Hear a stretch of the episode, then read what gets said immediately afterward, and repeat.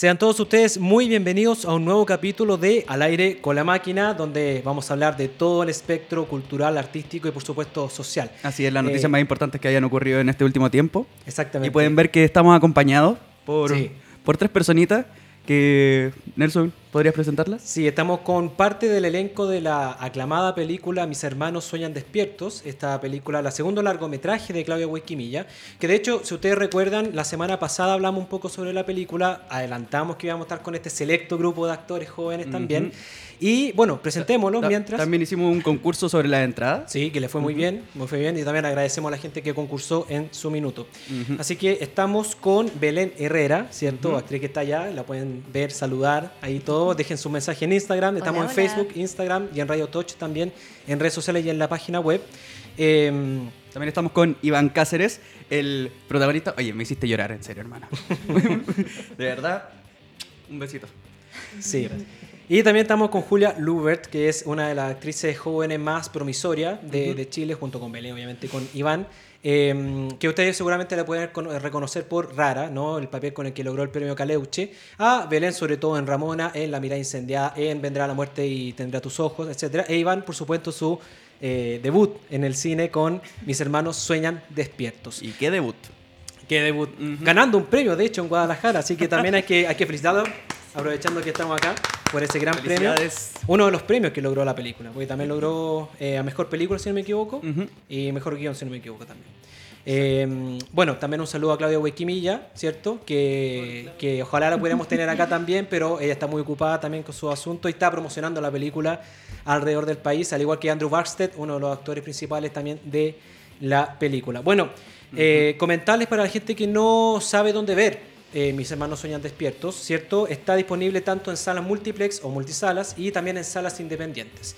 Voy a nombrar algunas para la gente, eh, sobre todo en Santiago y también algunas en regiones.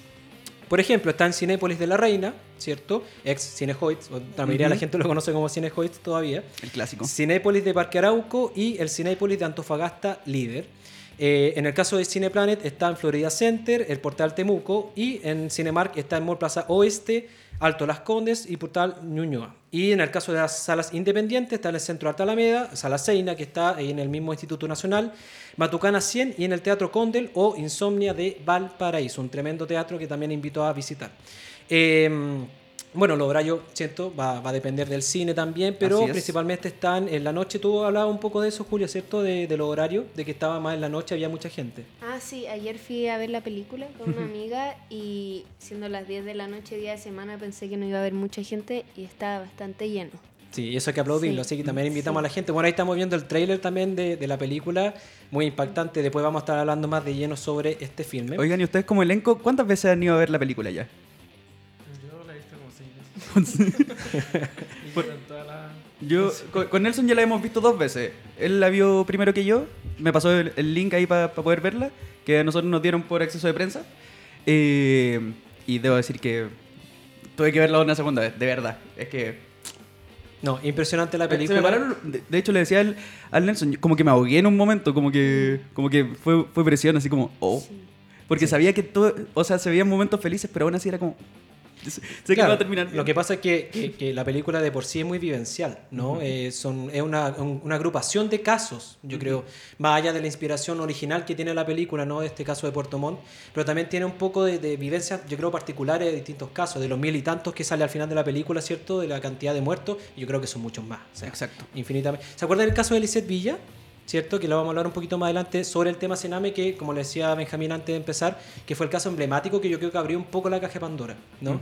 Que siempre se supo lo del Sename, pero yo creo que esto abrió un poco la caja de Pandora. Eh, bueno, también como les decía, ¿cierto? Eh, invitamos también a la gente a leer nuestra reseña que está en, en lamaquinamedio.com, que les fue muy bien a la reseña, mucha aceptación también a los comentarios. A la mayoría de la gente le gusta la película y eso es muy positivo también. Eh, y por supuesto, como les decía, dirigida por Claudio Guaquimilla, ¿cierto? Conocida por Mala Junta, que fue su primer largometraje, que le fue excelente. De hecho, muchos actores que salen en Mis hermanos sueñan despierto aparecen en este filme, como Ariel Mateluna, Andrew Baxter, etc. Guayquimilla lo que toca lo hace oro, parece. Parece, parece, sí. Eso, eso es importante. Eh, como les decía, protagonizada por Iván, ¿cierto? Que está acá al lado mío. César Herrera, también un tremendo un, actor que, que yo, yo creo que fue uno de los mejores eh, personajes que vi en la película y me impresionó. Andrew Barksted, eh, Julia Lubert, eh, Belén Herrera, Paulina García y Sebastián Ayala, entre otros Y actores. René. Eh, ¿hmm? René. René. René Miranda también, perdón, sí, toda razón. Mitchell, ¿no? Mitchell o Michael. Mitchell. Eh, y bueno, y como les decía, también ganó distintos premios en Guadalajara y en el Festival de Valdivia, uno de los más importantes en nuestro país. Pero antes de comenzar a hablar sobre Mis hermanos sueñan despiertos, eh, la semana pasada también le habíamos comentado un poco sobre Dune, ¿no? Esta gran película, esta Dune. Dune, o Duna, ¿no es cierto? que la semana pasada tirábamos un chiste que muy poca gente sabe cómo se dice en realidad la palabra en inglés. Algunos dicen Dune, algunos dicen Dune, algunos dicen Dune. Entonces, les, decíamos, decíamos que eran, tenía ¿Y tres nombres de película. ¿Cómo se Eh, a ver, en británico es Dune, pero en, en, en- en gringo es Dune. Dune. Dune. Me gusta más. En chileno, Dune. En chileno, Dune. en chileno, Dune. Eh, bueno, eh, a modo de solamente comentario de la película que no- nos preguntaron harto cuando terminamos la vez pasada, que- qué nos parecía, no la habíamos visto todavía. Yo Eh, no la he visto, él ya la vio. Sí, debo decir que es una película de las pocas que he visto en el último tiempo que hay que ver sí o sí en el cine. No, es un espectáculo visual, sonoro, eh, musical, eh, impresionante. Las actuaciones, obviamente, dentro de este mundo de ciencia ficción nunca van a sobrellevar la película, pero son muy correctas. Timothy Chalamet, Zendaya, eh, Jason Momoa, ciertos actores muy reconocidos actualmente que de alguna manera eh, llevaron la carga de esta película. Tiene un- una... Yo estoy seguro que esta película va a estar nominada a muchos premios, de los premios de los Oscar y de los Globos de Oro, etcétera. Y si no gana los premios que voy a decir ahora, yo creo que me va a pegar un balazo ahora mismo. Eh, mejor efectos especiales, debería ganar. Mejor banda sonora, yo creo que debería ser el primer eh, Oscar de Hans Zimmer. Ya, entonces, ¿qué apostamos? Eh, no sé, un, un almuerzo, ¿sí? Comida china, para todos. ¿El- ramen que- el ramen que vamos a ir a comer? Sí, ¿Ya? un ramen o lo que ustedes quieran. Pizza, empanada. Si es que se equivoca en Ensalada una, chilena. si es que se equivoca en una, él paga. Si es que Exacto. le achunta una, yo pago. Hasta el control, ¿cierto? Eh, bueno, mejor edición, edición de sonido, mejor montaje, mejor fotografía, yo creo que debería ganar toda esa categoría. Eh, y por supuesto, muchos muchos habló de que era la nueva Star Wars y la nueva Señor de los Anillos, yo creo que no es así. Sí, que el director fue el que dijo, dijo eso y después un medio lo, lo como que lo corroboró. Que decían, no, esto es el Star Wars. eh, Para Star, adultos. Star Wars. Me- Star Wars para adultos. El Star Wars para adultos y era como súper. No sé, como. Yo igual leí que un poco Star Wars se inspiró como en Dune, Sí. lo que dibujó Jodorowsky. Sí. Sí, Entonces- lo que pasa es que, que el libro es del 65. Entonces, mucha de la ciencia ficción actual se inspira en, esa, en ese libro. El libro. El libro, porque son muchos libros juntos, entonces por eso se, se ven así. Eh, ¿qué puntos malos para ir eh, terminando sobre Dune? Que eh, para un público poco habituado para este tipo de cine, un poco más lento, un poco más tranquilizado, en la ciencia ficción, yo creo que no le va a gustar, porque hay muchas escenas reflexivas, mucho de flashback, mucho de, de- de sueños. Eh, puede resultar un poco tediosa en momentos y por supuesto hay un exceso de tiempo. Y finalmente hay un poco de abuso de secuencia que tiene que ver con los recuerdos, que sale Zendaya, yo creo que un poco va por eso, porque es Zendaya. Y también por eh, algunas premoniciones de la película. Y finalmente mencionar que se, se supo hace dos días que ya está confirmada la segunda parte para el 2023. Fue una semana que se estrenó y ya el, el mismo actor ya la confirmó, Timothy. Así es. Y estaba la duda, porque no se sabía si ¿Cuánto- iba a salir o no. ¿Cuánto dura? 2 horas 45. Es que igual la de Jodorowsky iba a durar como 8. Y la, la de, mm, la de David Lynch duró dos horas y media, creo. y dicen que es su peor película. Así. La peor Sí. película de ciencia ficción de la historia, según muchos. Eh, yo creo que no, pero bueno. Eh, yo creo que Charnado es la peor, pero no importa. Eh, Y la 6, Charnado 6. bueno, eh, otro tema importante que pasó esta semana que me gustaría incluirlo a todos durante el, el- el- el debate fue lo que pasó con el actor estadounidense Alec Baldwin, ¿cierto? Esta, este accidente fatal que tuvo eh, con la directora de fotografía de la película Rust, que es una película, un western, ¿no? Que se estaba grabando hace poco. Eh, más allá de hablar de, de él también, mencionar quién era ella, ¿no? Porque mucho se habla de- del asesinato, de la muerte de, la directora de fotografía, pero poco se habla de lo que hizo ella, ¿no? De su trabajo. Ella se llamaba Halina Hutchins, eh, directora de fotografía soviético-ucraniana, mm, es una combinación muy, muy latina, eh, que trabajó en distintos cortometrajes, Arch Enemy, que es muy bueno, búsquelo en internet, de Matt Hatter, y la serie Loop Tale, que también tiene que ver mucho con la comunidad LGBT, que es muy interesante también esa, esa serie. Y por supuesto estaba trabajando en Rust, que era su primer gran largometraje, pero lamentablemente eh, cosa del destino falleció por este accidente balístico con e- este actor. ¿Qué fue esa risita antes de decirlo? No, porque me, me da mucha pena que, que- que el Es que, trabajo... claro, como tragicómico. Sí, el trabajo de alguien se, se, se muere por, por un accidente. O sea, estaba surgiendo su carrera y de repente, pa, muere, Igual algo que han hecho los medios que he notado respecto a eso es que nunca nombran, solo la mencionan como la directora de foto. Mm. Sí, nunca mo. ponen el nombre. Solo mencionan como- actor. De hecho, de hecho. Es sí. como, pero viejo, así como por último, para que conozcan su carrera. Sí, pues, onda, para pa- que investiguen. Da- Darle su respeto. Sí, por último. Exactamente, exactamente. Porque Bueno, solo se habla de Alec Baldwin. Es que, es que es más conocido. Entonces, ahí estamos Claro. viendo fotografías de ella, ¿cierto? Que tenía un trabajo muy interesante, sobre todo en los cortometrajes. Y bueno, por supuesto, lamentamos la- el fallecimiento de Así ella. es. Pero el tema que me gustaría conversar con ustedes, chiquillos, que están acá presentes, que ustedes están vinculados al séptimo arte. ¿Qué, qué les parece toda esta situación, eh, tanto mediática, que tú lo estabas comentando un poco? Y también, ¿cómo se sienten ustedes sabiendo estos casos trágicos que ocurren en, en la industria del cine? Eh, ¿Les da un poco de temor de repente que pasen estas cosas? En Chile nunca ha pasado, por lo que sé. Y eh, como actores, ¿cómo sienten cuando pasan estos hechos como tal? Belén, inicio contigo. Eh, en Chile sí ha pasado, no con armas, pero han Mm. ocurrido accidentes en el medio audiovisual, varios. Ahora los tengo frescos, sé que en publicidad incluso hay demandas de por medio. Eh, nada, yo creo que es un llamado de atención importante al medio, creo que em, trabajamos muchas horas, son 10 horas por lo general los que está uno en un rodaje.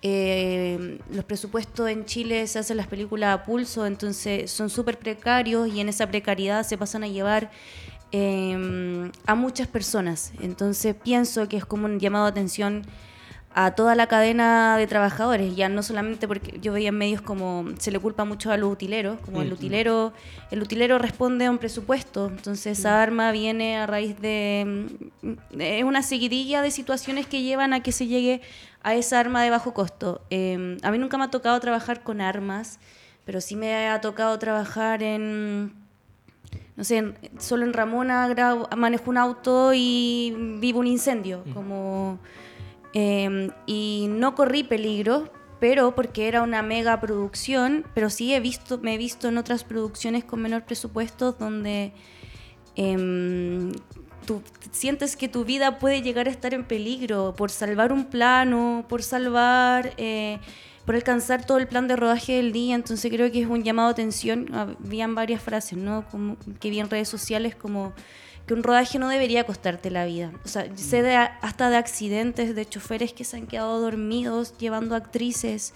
Eh, se duerme poco, hay jornadas nocturnas, entonces creo que es un llamado de atención como a entender que en una película, por más que sea muy importante, no se nos puede ir la vida. Mm. Como que Creo- el medio pierde el valor de, de la vida. Mm. en Porque entra ahí en una vorágine del trabajo por querer eh, cumplir y hay tan poco espacio que entonces se te va la vida, Mm. literal, como literal. De hecho, de hecho en, los medios mucho se, se hablaba de, eh, bueno, culpando un poco con misoginia, un poco los medios también, de que la, uti- la- era la utilera. Como que le tiraban toda la fuerza. Habían tres utileros. De hecho, lo, estaba leyendo acá hace rato. Pero la fuerza les daban a ella. Ella, ella, ella. Entonces también tiene un poco esa, ese factor medio machista también los medios todavía. Eh, echándole la culpa a alguien, ¿no? Sí, o sea, y ahí es el, aquí la culpa, si quisiéramos ser tajante entendiendo como la, la cadena de una producción, la culpa es del productor. Sí. del productor. O los productores. O los Por productores. a- abaratar costos. Sí. ¿Qué opinan ustedes, chiquillos? Julia, ¿qué, qué opinas tú de este caso puntual? O, o en realidad de estos accidentes que ocurren de pronto en, en el mundo del cine. Nada, igual que la Belén, creo que es una seguidilla de cosas y esto viene a ser como la explosión, pero es algo que se puede ver reflejado en, en muchas cosas. O sea, creo que estamos como muy obsesionados de repente con hacer este trabajo y como con mostrar nuestro arte y se nos olvida, claro, que hay humanos trabajando, que de repente hay niñas trabajando. em, no sé, es un trabajo que igual te expone mucho desde cualquier ámbito. Eh, de repente tenés que viajar, no sé, tres meses y dejar a tu familia, a tus hijos, a eh, tu vida por este, por este trabajo. Y creo que hay que, no sé, hay que ser conscientes de que hay humanos eh, en esta producción. Porque al final, mientras más nos tratemos como humanos, también eso se va a ver reflejado, siento, en la película, en el, en el arte que estamos haciendo. Si no, termina siendo una mecanización y, y puede llevar a accidentes terribles como este, pero creo que eh, ya han pasado cosas graves y es por la falta de atención, por el poco presupuesto y por también por darle poca importancia a este rubro.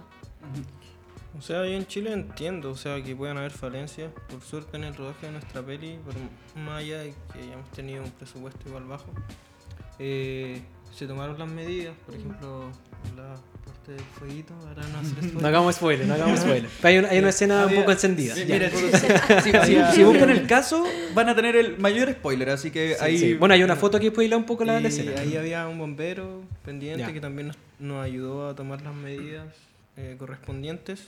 Pero sí, en Chile es- puede ser más probable que pase. No lo entiendo cómo una industria tan grande como la de Estados Unidos puede permitir esto, porque no es primera vez que pasa.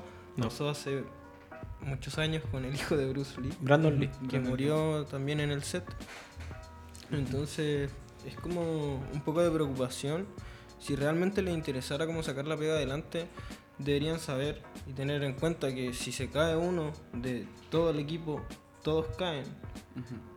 Entonces, el hecho de abaratar costos es un poco egoísta de parte de producción en ese sentido. Sobre O sea, todo si se manejan armas, yo creo. sobre todo si tienen la plata para poder...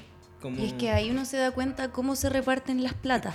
De hecho, mucho un poquito antes de esto circulaba un video que yo vi como entre varias gente del audiovisual de un productor, creo que era un video que hablaba como de 14 horas en un rodaje. O sea, son 11 horas las que tú grabáis, pero luego hay traslados que no se cuentan. Entonces, era un video donde se veía una persona, creo que era un productor un asistente de dirección, como acostándose, subiéndose, al au- llegando a su casa a trabajar, a armar una hoja de llamado.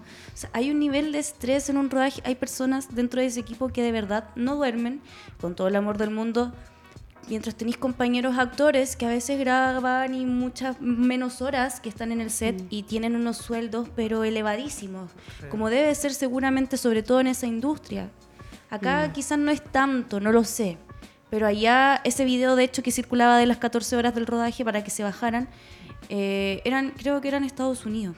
Y habla, te mostraba videos de cómo se vivía un set y el lado B del set. Y ahí es donde ocurrió de hecho este gran conflicto como con, con el arma, en este lado B, como el del mundo de los utileros. ¿Ust- ¿Ustedes creen, chicos, que si no hubiese sido el caso de Alec Baldwin, el actor, sino que hubiese sido una película más independiente, por ejemplo, habría, habría tenido la misma repercusión, ¿ustedes creen? Hubiera sido triplemente castigado. Sí, ¿Tú crees? Sí. sí.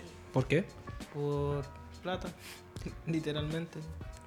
El hecho de tener menor presupuesto siempre implica una pena más alta. El hecho de tener menos influencia también. Entonces, sí, en ese sentido hubiera sido mucho peor si hubiera sido como sin independiente. Sí. Sí, es verdad. Bueno, ahí estábamos conversando sobre este hecho puntual de Alec Baldwin, ¿cierto? Que lamentablemente eh, tuvo este accidente fatal, ¿cierto? Con, con la directora de fotografía de, de Rust, que lamentablemente va a marcar un precedente, yo creo, también en la industria de tener más precaución en general, no solamente en, Hollywood, sino que a nivel mundial. Sí. Eh, yo, a ver, yo desconozco cómo funciona Arabia Saudita, por ejemplo, ¿no? pero yo creo que debe ser parecido. Eh, pero la- la- las, las eh, industrias de Europa, de Latinoamérica, deben ser un poco más parecidas a las de Estados Unidos, ¿no? Eh, pero bueno, es lamentable, lamentable lo que ocurrió. Eh, también agradezco las opiniones sinceras de ustedes también, que tengan su visión bien clara sobre lo, lo ocurrido. Y bueno, conversemos sobre Mis hermanos soñan despiertos, ¿cierto? Esta película es. que a Benjamín lo dejó llorando. Cuéntanos un poquito tu experiencia Eh, también. El, el masoquista que la vi dos veces y lloré en las dos. Y sabía dónde iba a llorar. Tuve que verla de nuevo para volver a llorar porque de verdad eh, debo decir que la relación entre los hermanos, entre, entre ti y... em, ¿Cómo se llama el actor? César Herrera. Sí, César. César. Eh, debo decir que me, me rompía y además que no solo eran ellos los hermanos, sino que eran hermanos de todos. Podían haber así como más roces con alguno que otro, pero al momento de... Perdón, eh, no quiero decirle spoiler, pero al momento de que ocurre algo trágico con uno de los, de los, Personajes. de los personajes, que ese es el momento en el que más lloro, de hecho, eh, se ve como, como todos están juntos en esta situación, en, todo, en esta institución, que no, no es solo uno contra uno o uno contra todos, es todos estamos acá, tenemos que trabajar juntos. Yo creo que también, eh, yo creo que depende mucho de la persona que haya visto la película en cómo le afecta sentimentalmente, porque eh, yo creo que cada uno ha vivido alguna muerte quizá o algún hecho puntual que esté reflejado en esta película que también le afecta personalmente, ¿no? Sí, aunque igual yo soy llorón, así que... Bueno, pero ese, ese es otro factor, pero yo creo que tiene que ver un poco con eso. Pero chicos, les quiero preguntar, eh, eh, hablando de manera muy, muy general de la película también en, un principio, ¿qué les parece a ustedes personalmente el efecto que está teniendo la película a nivel nacional e internacional? Pensando internacional en lo que pasó en Guadalajara, eh, por dar un caso. Eh, este efecto que está dando un poco de, reflexionar nuevamente lo del Sename, el caso de los abandonos de los jóvenes en Chile.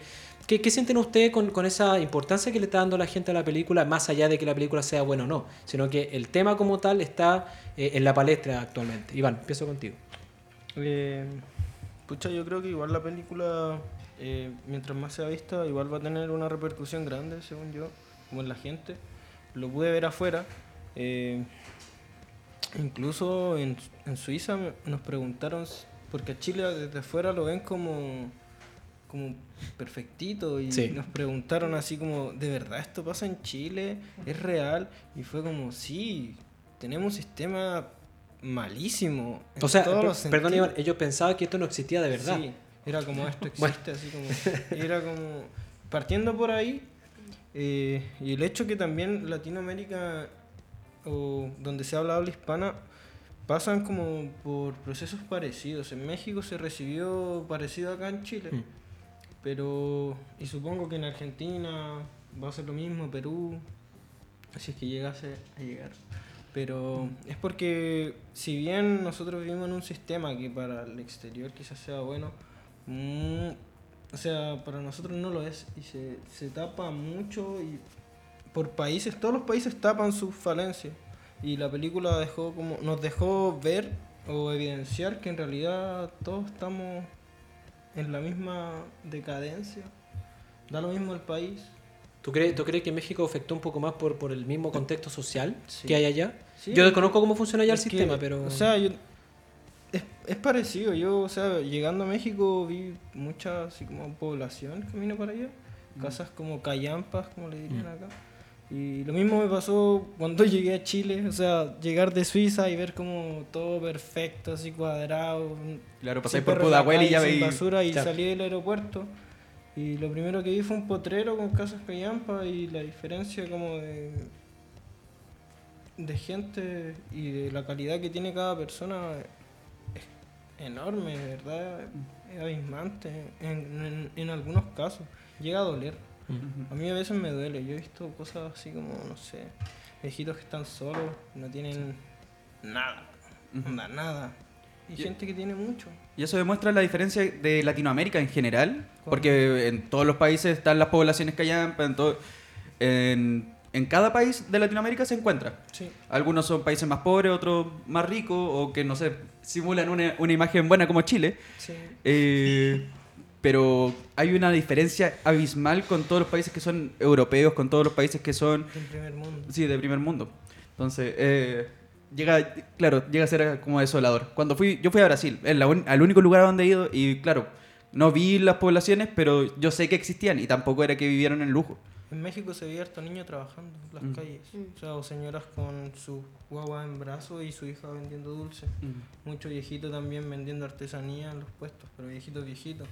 Entonces ahí uno ve que no estamos tan como alejados de su realidad, que se vive parecido. Entonces, en ese sentido yo creo que igual va a tener una repercusión grande, sobre todo en países de habla hispana. Eh, acá en Chile va a sacar un, un poco lo que es como el prejuicio que se tiene hacia los niños que están en el Sename, porque no son niños del Sename. Sí, es una Eh, frase bien particular. Niños del Sename, como si fueran distintos, Mm. ¿no? Son niños que están en el Sí. Sename y yo creo que el prejuicio que se tiene con la película se, se va un poco.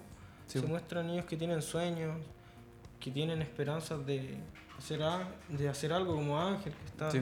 Ser ahí. futbolista. Sí, ser futbolista, ser... Estudiar De hecho- en de la hecho, universidad. Eso, eso que hablas tú de los sueños me hace mucho juego con el papel de, de Julia. Cuando habla del facsímil, ¿no? No, no, no es spoiler, es una escena nomás. Que, que habla de un, de un facsímil que, si bien es, es- es corta la escena, me hizo mucho ruido porque fue como.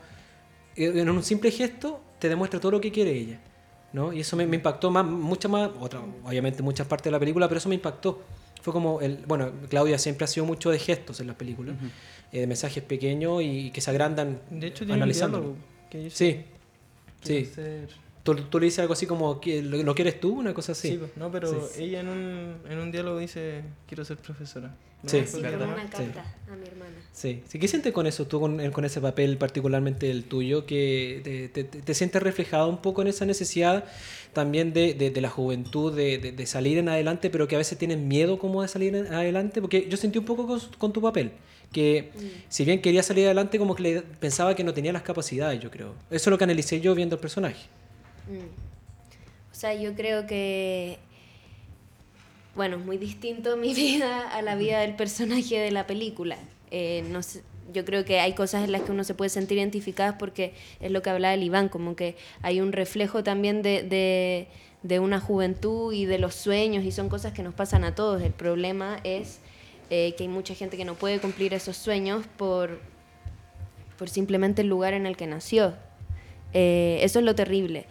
Eh, yo creo que mi personaje es un poco como que se le aparece esta posibilidad, pero de repente nadie le dijo que podía tener esa posibilidad en la vida, entonces debe ser un poco confuso, como cómo hacerlo. Quizás es como, yo creo que es la contradicción que tienen muchos personajes en la película, como esto quizás me puede llevar a salir de este lugar, pero quizás no, porque es súper injusta la vida para esos niños. Entonces, quizás aunque yo intente y aunque dé la prueba, igual no lo logre, como así es la realidad. Entonces, hago eso o quizás, no sé, eh, me dejo llevar por mis impulsos y mis ganas de salir de esta weá rápido y de la manera que sea, aunque mi vida esté en peligro, no sé, como que yo creo que se generan esas contradicciones que se ven mucho en el personaje de Ángel, que de repente se puede ver un poco en mi personaje que es más pequeño, pero es eso, como, no sé, como que está la posibilidad ahí, pero también no está, no te la dan. Están los sueños, pero no, no te lo están dando. El Que país sí, no te real- deja. Realmente, ¿de qué hacerlo. te sirve como dar una PSU en, en ese caso? Así como.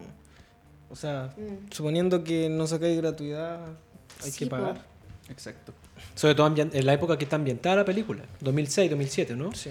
Eh, entonces es más complicado. Bueno, eh, algo importante también es, es conversar con ustedes, que la gente también sepa eh, cómo prepararon sus papeles, porque cada uno tiene sus propias características, ¿cierto? De hecho, me acuerdo un poco de Belén, porque en, en un taller también presentó un poco de ese personaje y mostró un poco cómo lo preparó, que, en qué se inspiró, en qué personaje se inspiró. Entonces empiezo contigo aprovechando, Belén, ¿cómo, cómo preparaste tu papel en sí de, de esta película? Porque es bien particular su forma de vestir también y todo. Su, su participación sobre todo como, como que hace que la relación entre ellos dos como que avance. Porque si no, si no por, por ellos dos no hacen nada. personaje colaborador. Eh, en equipo, así se construyen los personajes. Eh, uno conoce las propuestas del maquillador, de la maquilladora, las propuestas de vestuario. eh, conociendo esos referentes, uno los visita, eran referentes que yo conocía por época. Yo eh, tenía en ese momento, en el 2007, la edad que tenía mi personaje, por ejemplo, tenía la edad que tenía el personaje que tenía que interpretar. Entonces me era fácil como conocer su mundo y desde ahí como robar ciertos gestos, eh, observar, observar, volver a observar los programas de la época, la música. Mi personaje dialogaba mucho con la Julia y con el Seba en un principio. Después, bueno, las películas llegan a montaje y, y cambian un poco, entonces lo que antes habíamos construido tenía en relación como con eso, como también como existe también la diversión en este espacio y existe la dignidad, entonces estos personajes se pasan ropa, se pasan dulces, por eso tiene esa particularidad en su forma de vestir, eh, arman su ropa, están, están en una búsqueda constante de identidad y esa construcción yo la hago en equipo, primero conociendo los referentes que trae la directora también eh, y el equipo de arte y ahí yo tan solo absorbo eso y luego lo, lo trato de traducir ya sea en mi actuación, ya que, ya que todos esos signos los comienzo a cargar en el cuerpo, la forma en que me maquillan, cómo me peinan.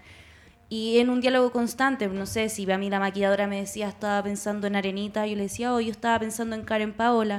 Entonces ahí íbamos como comparando fotos, yo le llevaba peinado y ella me proponía otro. Y así lo pasé muy bien. Em, armando a ese personaje. Aguante Jingo, por cierto. sí, pero esto era mucho más antiguo, esto Sí, era Mecano. Era Sí, era época de 2007. Mecano. Sí, sí.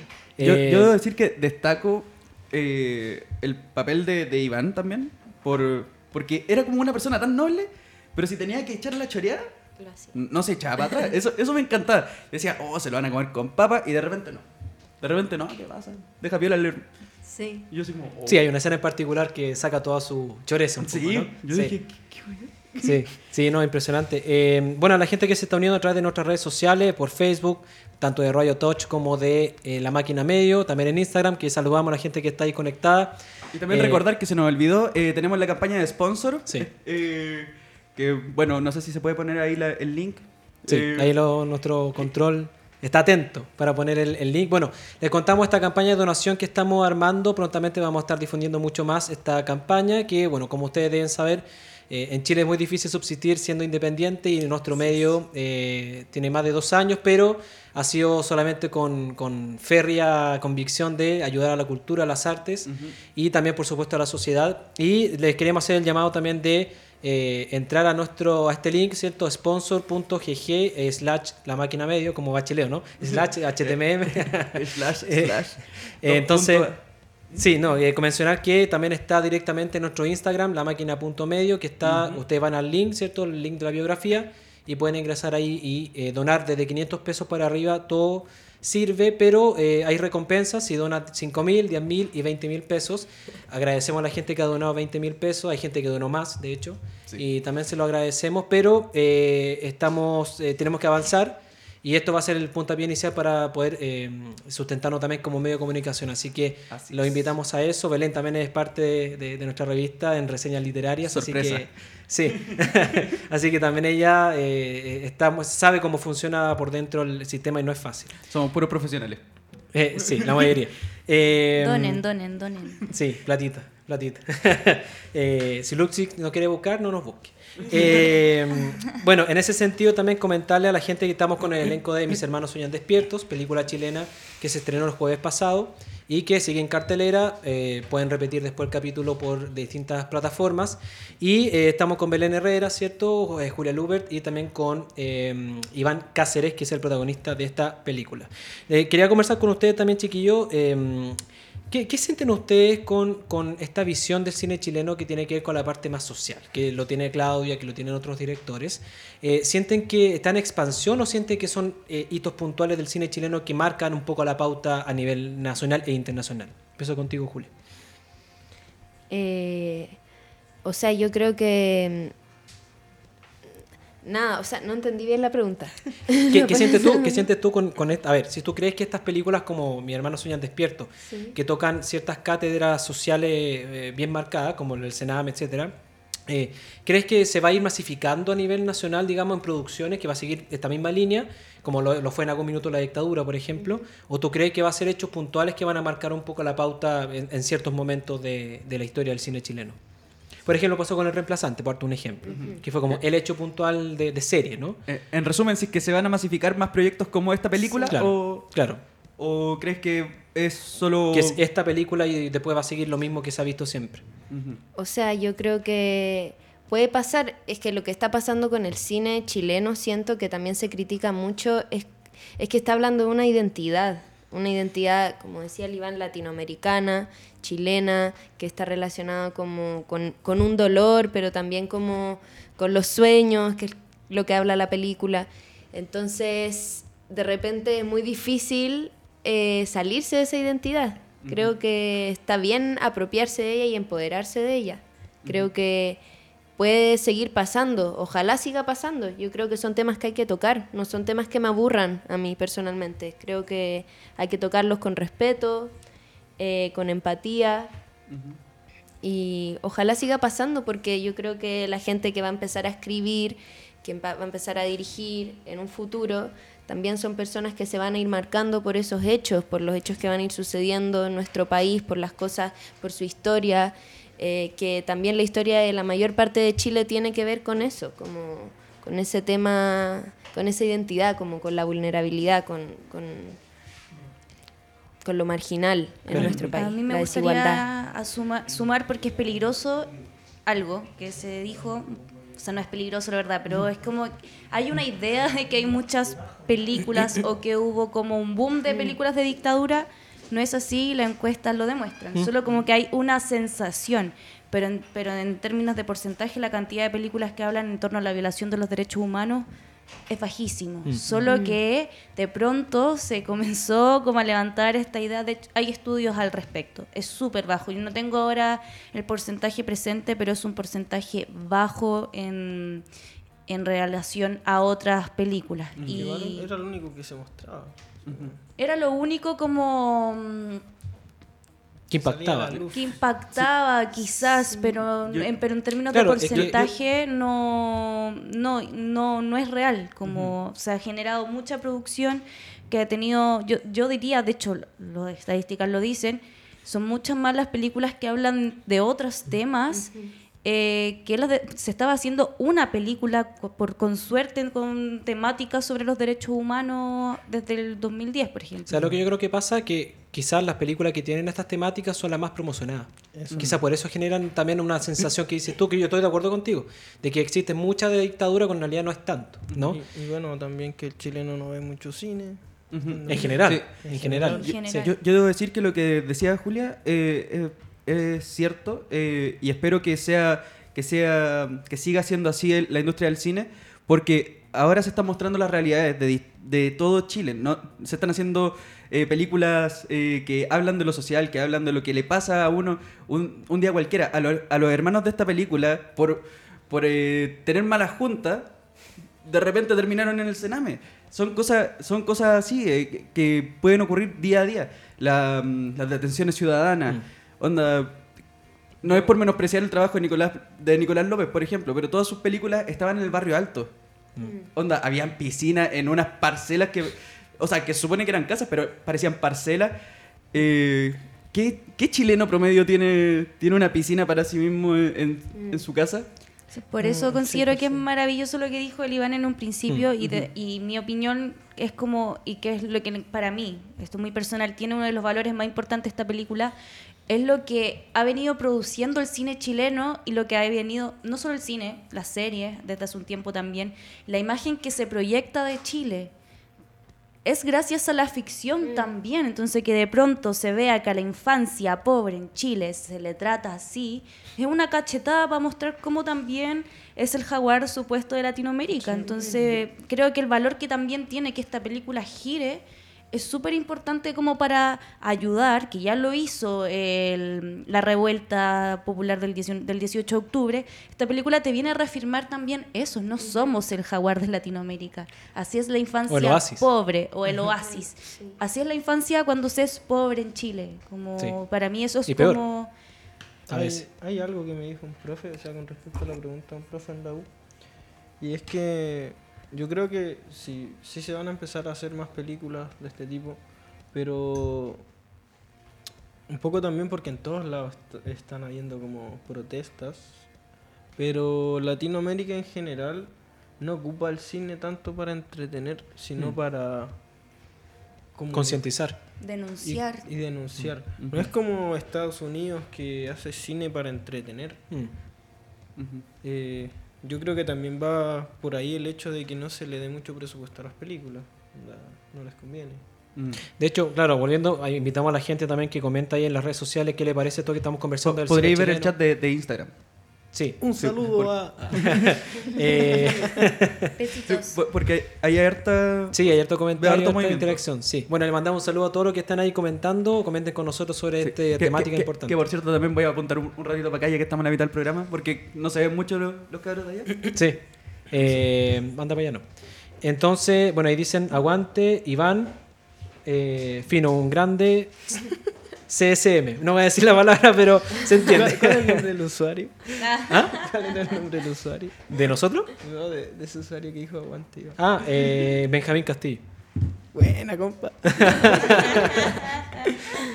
Bueno, haciendo publicidad. Eh, sí, bueno, lo del cine chileno también tiene que ver un poco con esta, esta, esta temática que, que tiene que ver con, con que la- las grandes nominadas de- de- del último tiempo justamente no tienen que ver con la dictadura. El agente Topo, eh, Una mujer fantástica. La única en el Ministerio un oso, que es un poco relacionada con la Sí. dictadura, pero, pero no es eh, el meollo del asunto como tal, sino que otras temáticas quizá. Entonces, claro, eh, eh, se ha visto una gran ola de, de películas que, como ustedes bien dicen, no tienen que ver necesariamente con la dictadura, a pesar de que sí está un poco ambienta- pueden estar ambientadas, puede haber, no sé, miembros, o sea, personajes que son miembros de la DINA, del, del Frente Patriótico. Pero Mira, Benjamín Castillo te dice, sí, eh, mi compa de la U, dice. Le manda un saludo a Benjamín ahí que está comentando en el chat de Facebook. Aguante tocayo. Sí. Eh, bueno, eh, justamente Iván, quería hablar contigo sobre tu debut, ¿cierto? En este largometraje. Eh, ¿Qué sentiste cuando, cuando triunfaste en Guadalajara? ¿Qué sentiste cuando te dieron un premio? Cuando dijiste, wow, lo estoy logrando esto. ¿Qué, qué, qué sentiste tú como persona? Más allá de ser actor como persona. Nada, ah, no. ¿Cómo fue la La celebración? gran cuña. Pucha, la verdad es que cuando dijeron mi nombre fue como. Me tengo que parar.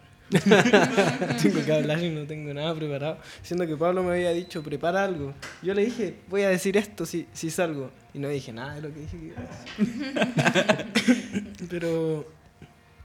eh, es un sueño. o sea, igual he dicho a la gente que me ha preguntado que todavía no lo puedo como ¿Asimilar? asimilar, porque tampoco he tenido el tiempo de detenerme y decir, oh, estoy consiguiendo esto, he hecho esto otro. Yo lo único que asimilé es que cumplí un sueño y que le cumplí una promesa a mi mamá de cuando era chico, que le dije, mamá, quiero ser actor. Si quieres ser actor, vaya a tener que ser el mejor actor, si no... No, y yo le dije, sí, me voy a ver en la pantalla grande algún día. Dicho y hecho. Dicho y hecho. Y por eso también el agradecimiento, lo primero que dije fue, quiero agradecer a mi mamá. Eh, Bueno. Pero, pero sí, o sea, no, todavía no, no lo proceso, a veces se me olvida que me gané el premio. Hoy día, por ejemplo, estaba revisando mi closet y lo toqué y fue como, uh, ¿verdad que tengo esto? Es Como el título universitario. Bueno, eh, entiendo que tú también estás estudiando cine actualmente, ¿cierto? La carrera de cine como tal.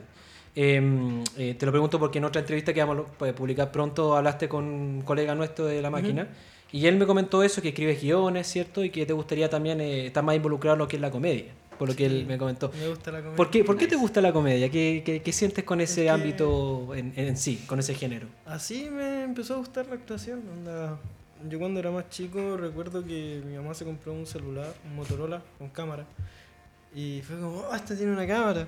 Y le pedí el celular para grabarme con mi hermano y hacer videos que después me daban risa. Entonces fue como... De ahí partió todo, de ahí empezó lo de que quería ser actor. Y con mi primo, que también es actor, siempre hacíamos como comedias para nosotros. Inventamos personajes que si bien a veces eran ridículos, como el hombre gelatina. Pero Explícanos eso, ¿qué es el hombre gelatina? era un personaje que tenía mi primo, se llama Franco Nicolás. Eh, no sé, po- podíamos estar todos volados y, y el Nico empezaba así. Y, pero bueno, y empezaba, pero cállense, cabros, cállense. ¿Pero por qué? Que soy de gelatina y no me voy a dejar de mover. Entonces, mientras no hubiera silencio en, en el lugar en el que estábamos, él se seguía moviendo. Yo lo llevaba al límite, donde una vez como que estábamos, hicimos una pijamada y nos acostamos todos y yo apagué la luz. Y pasaron 10 minutos y yo bajé del camarote a guardar mi camarita. Y prendo la luz y este weón se... así. Pero weón, ¿qué Le te están pasa? dando espasmos. Pero que no se han quedado callados, weón. De verdad se toma muy en serio su papel. Me reía mucho. Y en Matus, eh, siempre me dijeron que era mi fuerte. Así como que se Ya. me daba fácil, a él igual. Y nunca pensé en hacer drama, por ejemplo, que me fuera a salir. Y bueno, fue un, Parece que salió. Parece- que se salió. Ay, bueno, creo que bueno. Sí, y, y- y justamente, bueno, yo sé también que, que te han ofrecido algunos trabajos en Europa, sobre todo. Eh, ¿qué, qué, qué esperas tú de, de tu carrera como tal? Eh, No, si estamos, estamos informados aquí en la máquina. eh, ¿Cómo comer?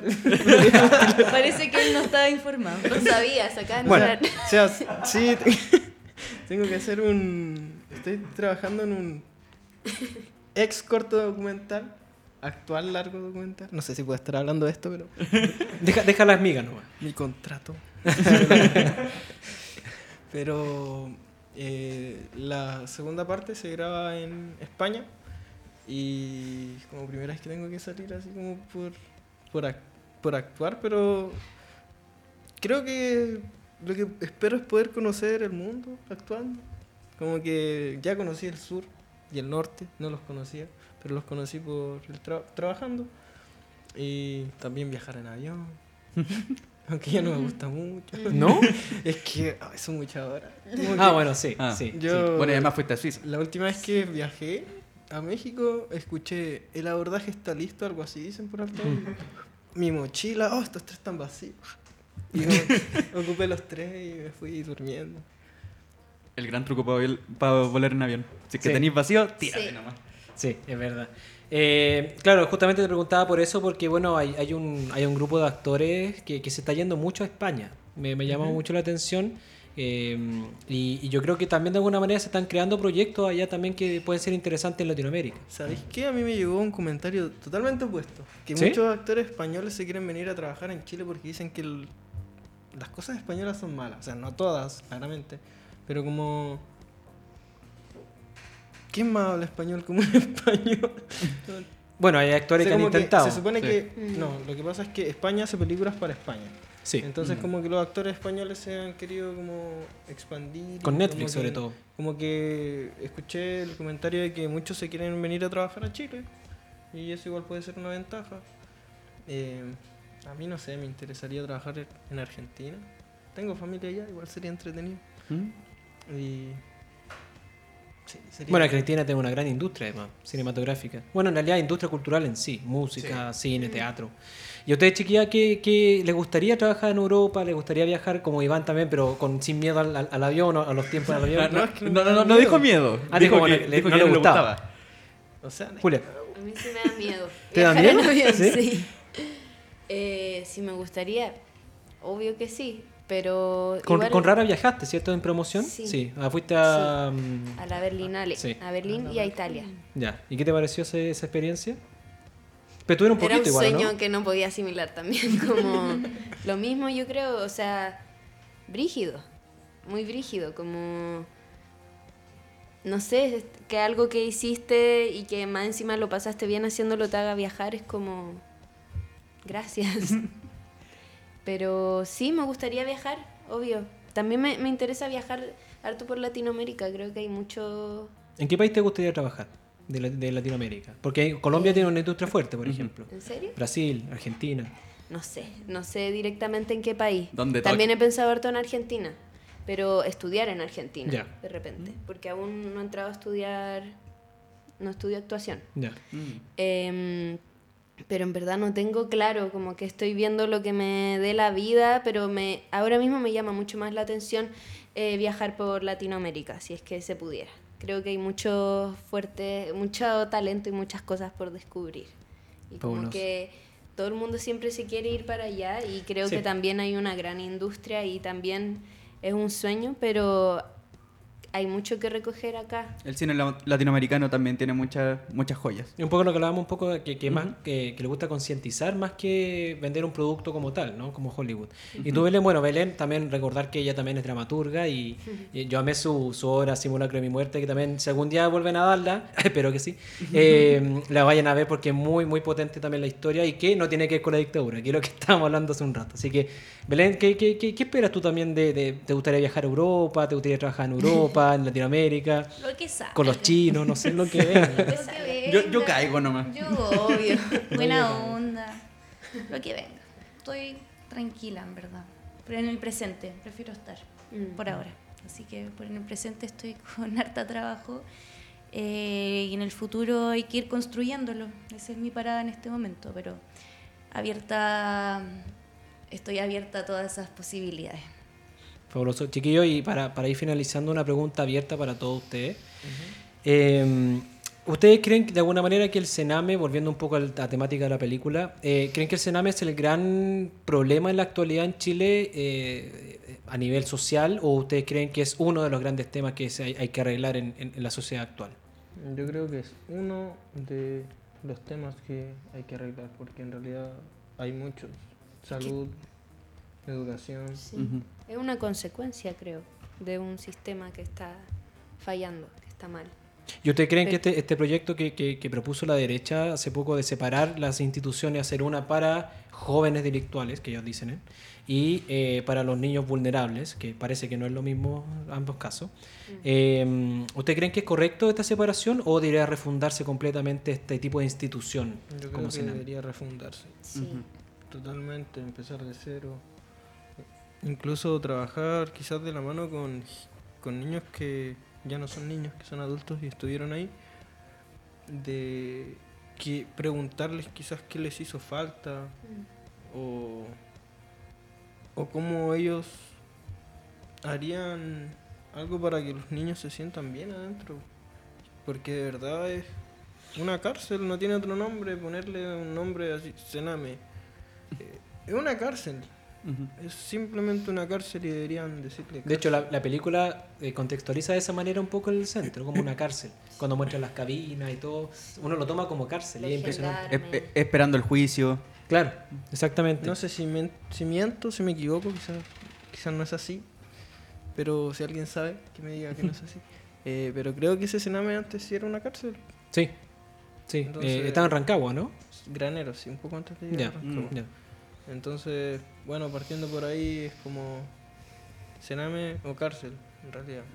Yo creo que algo que tenemos claro es que acá en Chile no se toma en cuenta a los, a los niños. eh, que de hecho eso yo creo que debería ser como lo que se tiene que reformar. Onda, tomar en cuenta la opinión de ellos, tomar en cuenta sus posiciones. No, no dejarlos de lado y diciendo, no, es que lo estamos haciendo por ellos y después no hacer nada por ellos. Onda, de verdad eso es, es algo que se tiene que hacer. Y sí, yo apoyo lo que están diciendo, se tiene que reformar eh, lo que es el Sename y empezar a llamarlo por lo que es, en verdad.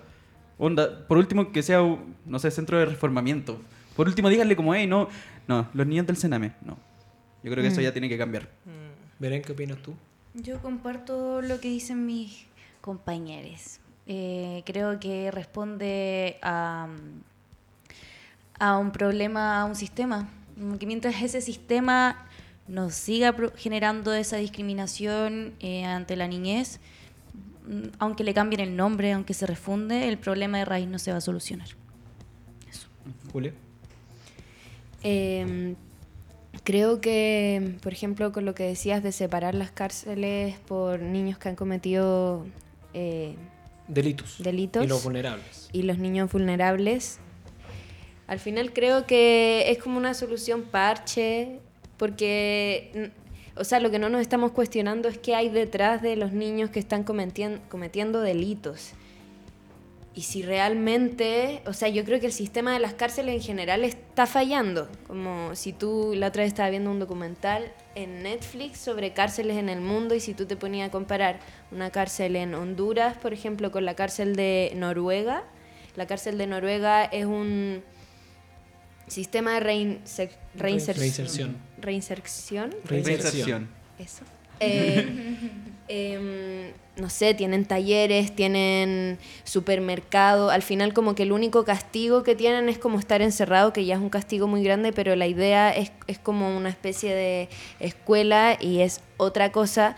A diferencia, por ejemplo, de la cárcel de Honduras, que simplemente les dan un terreno y ni siquiera les dan comida, les dan verduras una vez al mes, terminan comiendo ratones, entra y sale gente todo el rato, y al final es eso como el reflejo también de lo que son las cárceles en Chile, y que también resulta muy violento cuando lo veis frente a niños, que niños menores de edad estén viviendo eso, que es como que los dejan botados, como, es como, te dejo ahí, y ojalá o sea, no nos importáis. Ojalá resuel- resuelve tu vida como podáis con estas condiciones y, y chao, son un número más y tampoco importa si no están, si están, da lo mismo. Los dejo ahí y, y listo. Y creo que nadie se merece eso. Ahí Yo quiero- oculto. Nadie. Yo quiero contar una historia pequeña.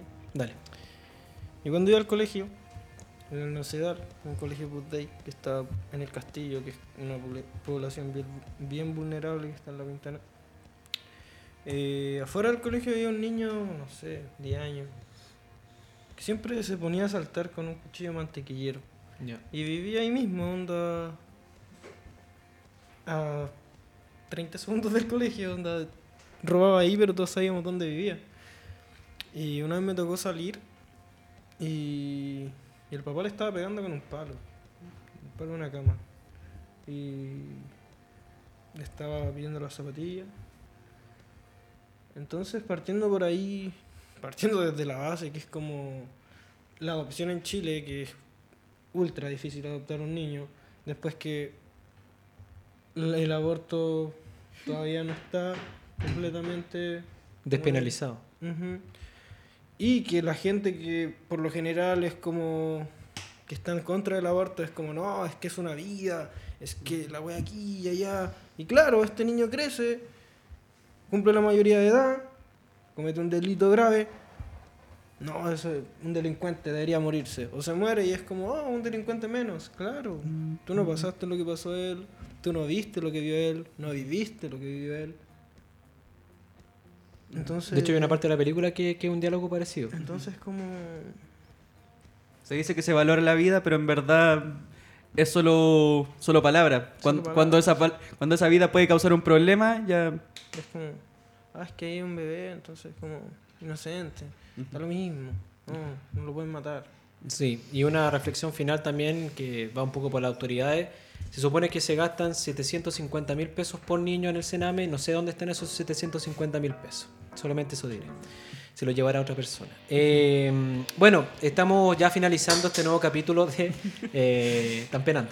Eh, este nuevo capítulo de Mis hermanos. de eh, Al aire con la máquina que la verdad me, me- me- me gustó mucho la conversación que se dio. Creo que no, se habló solamente de la película como tal, sino que del contexto que está viviendo Chile en distintas, distintos parámetros. Y eh, primeramente agradecerles, chiquillos, por estar acá, por eh, entregar su visión sobre la película, sobre el cine chileno, sobre el Sename, que son temáticas que si bien eh, muchas veces no son hab- habladas, siempre están presentes, ¿no? Y eso es muy, muy complicado. Eh, así que, eh, Benja, ¿alguna palabra final para los chiquillos? De verdad, muchas gracias. Gracias por la buena onda, por permitirse hablar con nosotros. Eh, de verdad, Belén, un gusto conocerte. Trabajáis hace rato eh, con, con nosotros en la máquina, pero no, te, no, no había un rostro a quien asociar el nombre. Entonces, eh, de verdad, un gusto. Eh, y ojalá todo lo que, lo que se les viene eh, en sus carreras, en sus estudios. eh, bueno, tú ya tenías un, un currículum bastante grande, pero que siga creciendo el currículum. eh, que siga yendo todo genial. Así que eso. Sí, palabras finales, chiquillos, Julia. ¿Alguna invitación, Muchas gracias algo? por la invitación. Eh, bacán que se den estas oportunidades también de entrevistar a, a actores y actrices que están surgiendo jóvenes. Bacán. Mm. Y vayan a ver la peli, vayan, para que esté mucho tiempo en cartelera. Vayan, es necesaria. Vayan dos veces, tres veces, las veces que sientan que tienen que ir. Así es. y disfrútenla. Iván. yo quiero mandar un saludo a la gente que está mirando también invitarla a ver, a ver la peli Eh, que sigan a mis hermanos Soñan Despierta en Instagram compartan y eso Muy bien. Belén. Belén. No, yo me sumo, me sumo a las palabras de, de mis colegas acá. Así que vayan a ver la peli, lleven a sus amigues, repítansela, difúndanla, etiqueten ahí cuando vayan ahí en el Instagram. Así que ahí es súper importante que la vean, que se difunda. Vayan. Si quieren pueden dar sus redes sociales para que la gente los siga, los que no los conocen todavía. voy a dar la, la, la- no la privada que subo muchas cosas Cre- créeme, la que aparece ahí abajo es donde subo pura estupideces. No, eh, que está por acá. Una comida- entonces vamos. síganme de Es bueno Goldfather eso de tener dos redes sociales. Sí, eh, subo pura estupideces, pero es el mayor error de mi vida. Sí, yo no, yo no- Ya, Iván.cacereza, ese, y el otro es The Goldfather, de THE y en bajo Goldfather. Da la pública nomás. Sí.